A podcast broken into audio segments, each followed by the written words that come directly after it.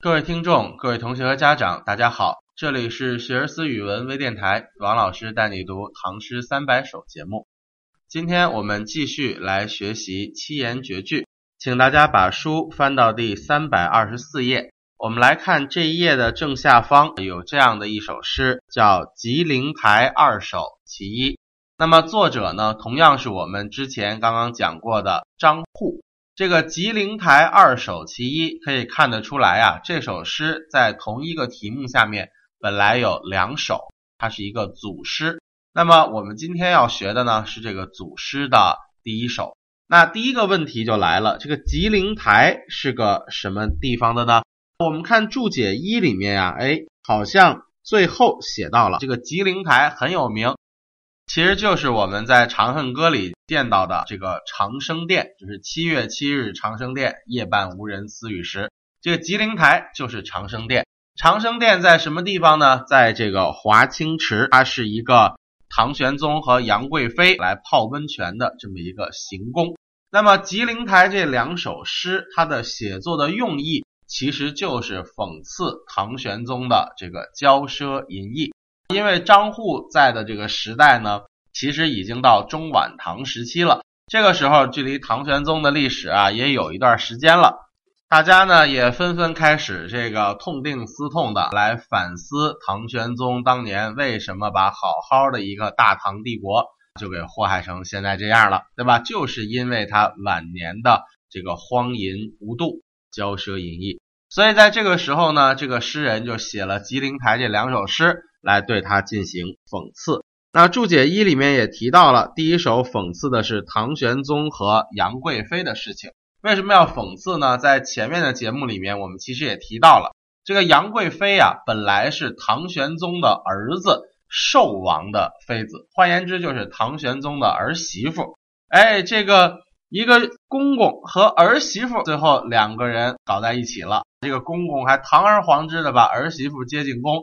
还封成了贵妃，因为唐玄宗啊，这个后来就没有再封皇后了。那么杨贵妃是后宫里面品级最高的一个人，其实就相当于皇后了。所以你看这样的一个故事啊，搁在我们今天想都觉得哇，怎么你能跟自己的儿媳妇在一起，对吧？那你儿子不得气死了，对吧？但是唐玄宗呢，他就没脸没皮的，哎，就真的把这事做了出来啊，而且呢，还跟他的儿子还假装相安无事了好多年。所以在这样的一个背景下面，其实唐朝人也有点看不过去了，因此呢，就变着法儿的要写诗来讽刺一下这个事情。我们就来看一下这第一首《吉林台》：日光斜照吉林台，红树花迎小路开。昨晚上皇新受禄，太真含笑入帘来。这一首呢是比较扣题的，就是写这个吉林台发生的事情的，叫日光斜照吉林台，太阳光斜斜的照在这个吉林台上，也就是照在这个长生殿上，叫红树花迎小路开，红红的树上的花儿迎着早晨的露水开的正艳，所以你看太阳光照着，然后早晨的露水滋润着。这个花儿开的非常的红，非常的美丽。那这两句表面上看好像是写这个宫廷里的景色，但实际上背后它是有暗指的。暗指什么？暗指这个杨贵妃。如果你把这个红红的树上的花儿看作杨贵妃的话，哎呀，这个杨贵妃啊得到了日光，得到了雨露，开的更娇艳了。说明什么呀？说明她正在受宠，受谁的宠啊？受这个唐玄宗的宠，这个上皇实际上指的就是唐玄宗。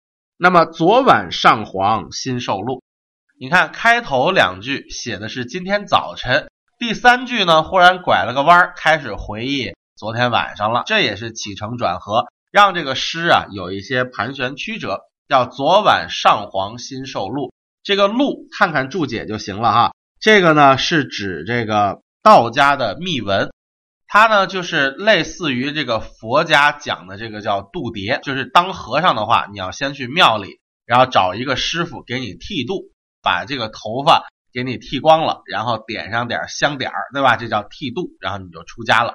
然后剃度的出家人呢，就会拿到一本东西叫度牒。这个度牒上面就记录了你是哪个寺的僧人啊，俗家姓谁谁谁，名谁谁谁，家哪哪哪儿，就相当于你这个出家人的这个身份证了。那么实际上，这个上皇新受禄的这个受禄啊，也是类似的。佛家讲剃度，这个道家就讲受福禄。受了福禄之后，意思就是你已经出家成道士了，是这个意思。然后为什么叫上皇新受禄？因为杨贵妃的这个禄啊，就是这个道家符文啊，它不是一般的师傅给他的，而是遵照皇帝的命令，皇上命令你出家，你就出了家。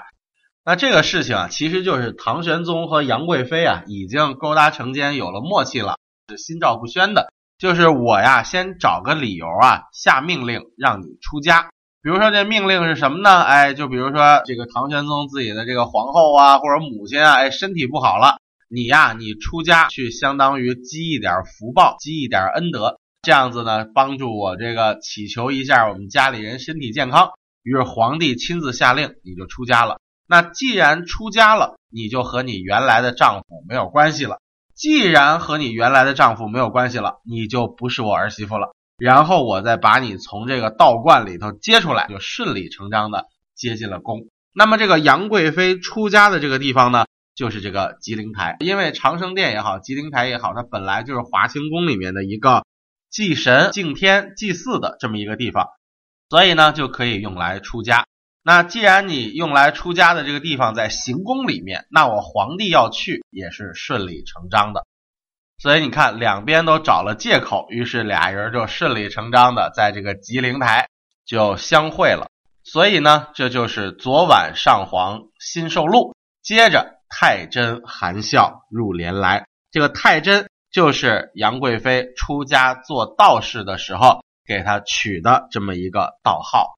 当然，你顶着一个出家人的名号，你带着笑，你进了皇上的帘子了，你说要干嘛，对吧？所以这个时候啊。这两句的讽刺意味是非常直接的，就是说这俩人呢，哎呀，干的这些事儿啊，还以为别人不知道呢，对吧？昨儿晚上你刚刚命令人家出了家，人家顶着一个女道士的名号，哎，就进了你的房间门了。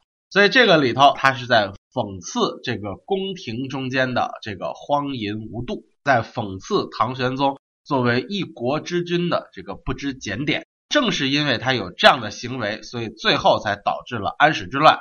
导致整个唐朝由盛转衰，一蹶不振。所以这首诗歌其实是在痛定思痛的反思历史，其实是在对杨贵妃和唐玄宗进行批评，当然尤其是批评唐玄宗，对吧？这就是这个诗人在想起几十年前的历史的时候，他的一种很沉痛的反思。但是呢，讲道理的反思，哎，你又不让我反思，那怎么办？那我只好拐弯抹角的。想办法讽刺你、骂你啊，来解一下我心头之恨了。所以这首诗它的讽刺性就是来源于此。那么呢，最后我们还是回顾一下，大家体会一下整首诗歌中间的语气：日光斜照吉林台，红树花迎小路开。昨晚上皇新受禄，太真含笑入帘来。时间关系，本期节目就先到此为止。我们下期节目再见，谢谢大家。